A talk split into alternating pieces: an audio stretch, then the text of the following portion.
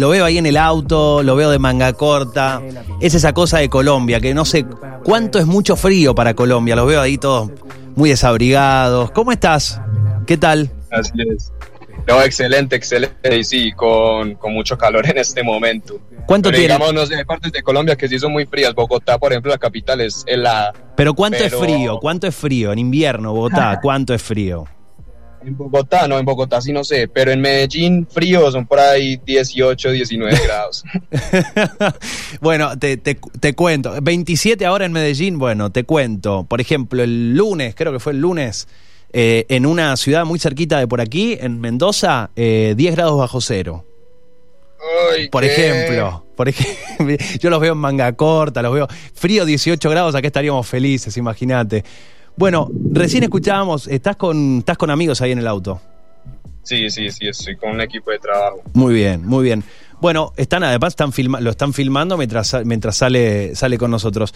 Querido, recién escuchamos, eh, bueno, parte de, de este nuevo material. Viniste sacando algunos sencillos durante este 2021, sacaste un EP, o sea, un, un año que a pesar de la pandemia se movió mucho musicalmente.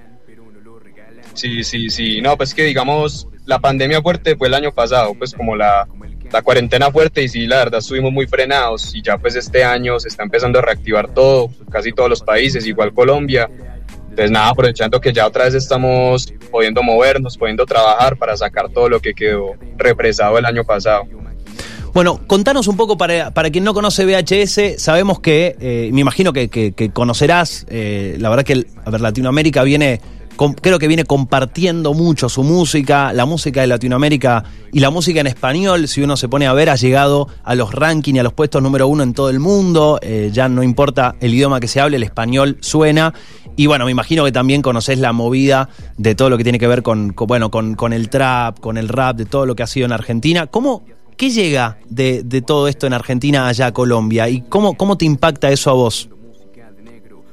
Parce, la verdad, acá sí llega mucho, mucho rap y trap argentino. Obviamente yo creo que más el trap, porque la movida del trap argentino en este momento es re fuerte, es de las más potentes de, del mundo, claramente. Entonces, no sé, obviamente Duki, que es como el más conocido, Ujú. Neopistea, lo que hace Casu, eh, lo de Nicky Nicole, está también Acru, me parece brutal. Aunque Acru ya es como tirando un poco más a rap. Y a mí, por ejemplo, me gusta también mucho ya más Boom Bap TIK. TIK me parece excelente y él ha colaborado con, con un par de artistas de acá de Medellín. Bueno, eh, eh, vos recién dabas el, justamente ahí el, el- el- como una clave, ¿no? Eh, que tiene que ver con el, con el boom rap. Para el que no conoce este subgénero, que un poco, bueno, te estamos escuchando, pero ¿cuáles son las características que hacen a este subgénero? Ya. Más del Boom Bap, yo diría que lo que más lo caracteriza es el sonido, que es un sonido de baterías muy fuertes, que suenan muy pesado y muy orgánicas, porque digamos las del trap también suenan fuerte, pero son más digitales, se le siente más como ese sonido digital. El boom bap es más, más orgánico, suena como, sí, como baterías más reales, más humanas, muy fuertes y también pues la, la forma de rapear es distinta, es como más directa, no tiene tantas melodías y como que se cuida mucho la parte de lírica, como el contenido lírico. Eh, a ver si no, no quiero cometer una, una brutalidad en, mi, en, mi- en mis palabras, pero uno puede eh, escuchar y, y cuando te va escuchando incluso a vos, podemos decir que la música acompaña la letra y no es que la letra se amolda a, a la melodía que propone la, a, a la melodía que propone el track, digamos. Mm, Yo digamos que hay como de las dos. Bien. Creo que la primera parte que es como mucho más rapeada, más más Ujú. rápida, la música se acompaña más esa letra, porque digamos esa letra yo la fui escribiendo en mi cabeza y ya fue después creando el beat, pues y ya después se- fue creando el beat alrededor de esa idea que ya tenía Enorme. pues en mi cabeza de la letra.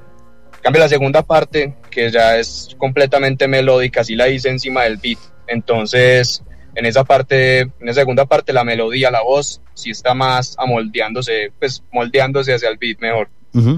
Bueno, vení- venís lanzando algunos sencillos, eh, ya con un par de EPs eh, incluso ya publicados, y ahora estás por sacar un disco. ¿Cómo es? Eh, estamos en un momento donde el otro día escuchaba en un, o sea, hacía, estaba haciendo, pasaba el dial en diferentes radios y justo escuché un comentario que una persona que decía, yo escucho como antes, yo escucho los discos enteros y cuando se termina el disco pongo otro disco. Y ahora vamos a decir que hay un, no quiero decir una moda, pero hay una lógica de consumo distinta donde se van publicando sencillos, canciones individuales.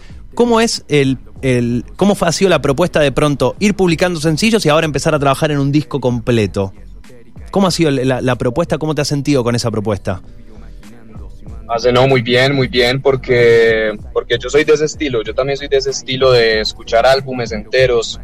Entonces es lo que a mí me llena, a mí me llena más como esas propuestas completas que se piensan pues de principio a fin con distintas canciones. Entonces, nada, yo siento que es lo que vos decís, son lógicas diferentes. Cuando uno saca un sencillo, puede ser por distintas razones. Una, porque, no sé, digamos que quiere sacar música en este momento sin demorarse mucho, entonces sale un sencillo. Dos, cuando uno tiene una canción muy potente, que uno dice, bueno, esta canción se sostiene sola, esto es un sencillo, sale como un sencillo.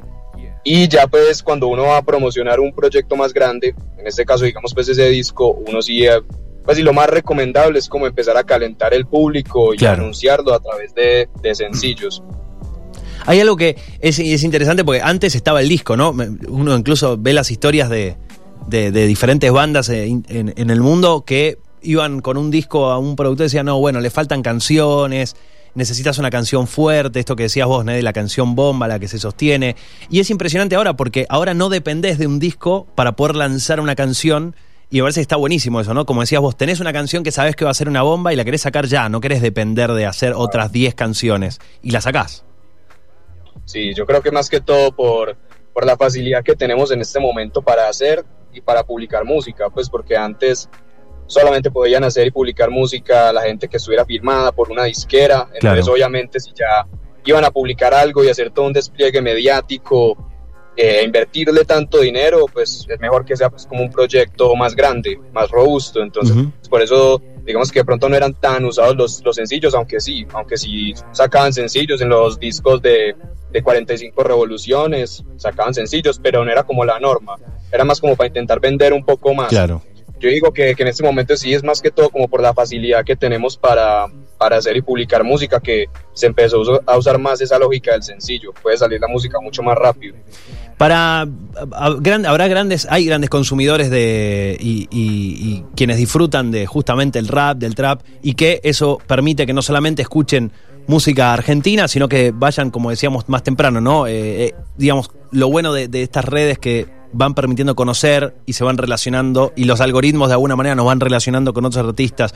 Bueno, por ahí muchas personas aquí te conocen, pero para quienes no te conocen, de Medellín a Mendoza, eh, ¿quién es VHS? ¿Qué, qué propone eh, en sus letras? ¿Qué mensaje cuenta? ¿Dónde está el, laburo a la hora de ponerte a, digo, el laburo mental a la hora de ponerte a escribir? De una, eh, VHS es un rapero eh, también productor, yo también hago pistas y también soy DJ acá en Medellín pues, de, distintos géneros. Eh, yo diría que mi propuesta está muy, muy centrada en la parte lírica, en el contenido lírico, pero sería muy difícil como decirte qué propongo exactamente porque la verdad, mientras he desarrollado mi carrera me he dado cuenta de que me puedo desenvolver en distintos, con distintas temáticas, pues no solamente como quedándome en una, una temática específica o un tipo de, de rap, sino que en este momento estoy intentando, sí, poder pues como demostrar las distintas temáticas que puedo tocar. Puedo tocar cosas sociales, cosas políticas, no sé, cosas también pues como de amor, de seducción, cosas de amistad, cosas de completa diversión. Por ejemplo, la canción que acaba de sonar, Zidane, es una canción que hice por pura diversión, la verdad. Si uno se pone a escuchar bien la letra, no hay ningún mensaje en específico, ni ningún tema en específico. Es más como por el disfrute de jugar con ritmos, con flows, con cadencias. Entonces es eso, la verdad yo estoy tratando de, explorar distintos, distintos, distintas temáticas, abrir como un espectro grande. Bueno, hablábamos del disco que entiendo que sale en la. Ahora, estamos ya en la segunda mitad. Oficialmente estamos en la segunda mitad del 2021. Eh, ¿Cómo viene eso? Ya, el disco, el disco, digamos que no tiene un concepto que, que, lo envuelva con un concepto específico, lo mismo, sino que intenta mostrar eso que te acabo de decir. En el disco son 15 canciones, 13 producidas por mí, dos por un amigo, la persona que, que hizo dos por dos, Sidan y Babel. Y pues todo es boom bap, todo es rap con samples pero todos suenan muy distinto, hay matices muy diferentes dentro del sonido, hay cosas latinas, hay cosas del Medio Oriente, hay cosas de jazz, hay cosas más del funk eh, dentro del sonido y al mismo tiempo eh, intenté plasmar eso en las letras. Cada canción tiene una temática completamente diferente a la otra. Entonces, hay una canción que es como de storytelling dedicada a Medellín, hay una canción que es como filosófica, hay otra que es como de crítica social, hay una de amor, una de seducción y una también como de desamor. Entonces, sí, intenté como en ese disco mostrar eso que te acabo de decir, esa propuesta que yo quiero dar y es que yo puedo hablar de muchos temas siguiendo siempre como mi, forma de hacerlo, mi, personalidad. Eh, me pareció escuchar por allí, hay un, un homenaje a, a un gran músico argentino eh, en una de tus letras? ¿Puede ser? Sí, sí, sí, en Babel, en Babel, que es el segundo tema de 2x2, bien, bien, la cogiste bien.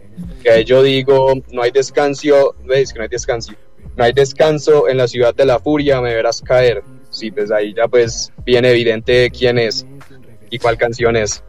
Eh, ¿cómo, cómo, eh, ¿Cómo pega o Cerati o, Soda o, cómo fueron las... También, eso es lo interesante creo que hoy lo que está pasando con, en general con la música, ¿no? Eh, alguien... Es, es, es, difícil afirmar a mí no me gusta tal cosa o a mí no me gusta tal otra, es como que ya salimos un poco de, de esas paredes de me tiene que gustar tal cosa y no tal otra para identificarme con un género. Eh, ¿Y dónde están así las, las influencias? Bueno, evidentemente Soda y, Cerati lo son, pero ¿hay otras influencias que también van por ese lado? Eh, cuando decís por ese lado, ¿a qué te referís? Eh, por, digamos, cercano o bandas similares, bandas relacionadas. Ya. A mí, sí, a mí el rock en español, más que todo el argentino, me gusta bastante, pero entré muy, hace muy poco. yo escucho más que todo rock anglo, pero eh, hace uno o dos años empecé a escuchar mucho rock latino, como te digo, más que todo el argentino y si no, pues Cerati es un referente muy grande, pues Soda Stereo es gigantesco no solo en Colombia, sino en toda Latinoamérica. Hasta las generaciones pues de hoy conocemos esas canciones de memoria también, pero mi favorito sí es Spinetta. A mí me encanta todo, todo, todo lo que hizo Spinetta. Eh, bueno, hay, hay algunas, algunos raperos que han incluso mm, hecho samples con y hecho versiones, han tomado algunos samples de, de Spinetta. Eh, Emanero, por ejemplo, no sé si lo conoces a Emanero. No, no, no lo conozco. Bueno, ahí va. De paso va una, una recomendación, una búsqueda en Google ahí. Eh, para, que, para que escuches. Bueno, querido, vamos a quedarnos con, tu música. Eh, ¿estás, ¿Estás viajando por, por, por trabajo vas de chusma, te pregunto, de, de curioso? Sí, sí, no, en este momento sí vamos a ir a entrevistar a otro rapero de, ah, de acá de Medellín, muy reconocido. Estamos ya pues a las afueras de Medellín. Muy bien, muy bien. Bueno, eh, te dejamos ahí con, con tus compañeros, eh, con ese veranito que se ve que se ve que se está disfrutando allí en, en Medellín y nos quedamos con un poco más de tu música, ¿te parece? De una, perfecto. No, mil gracias. Un saludo a toda la gente en Argentina. La verdad, muy feliz, muy agradecido. Primera entrevista internacional que hacemos.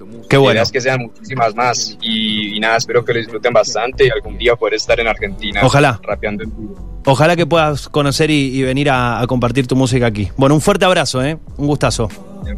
Lo mismo, se cuidan, que estén muy bien. Chau, chau. Allí lo escuchaban VHS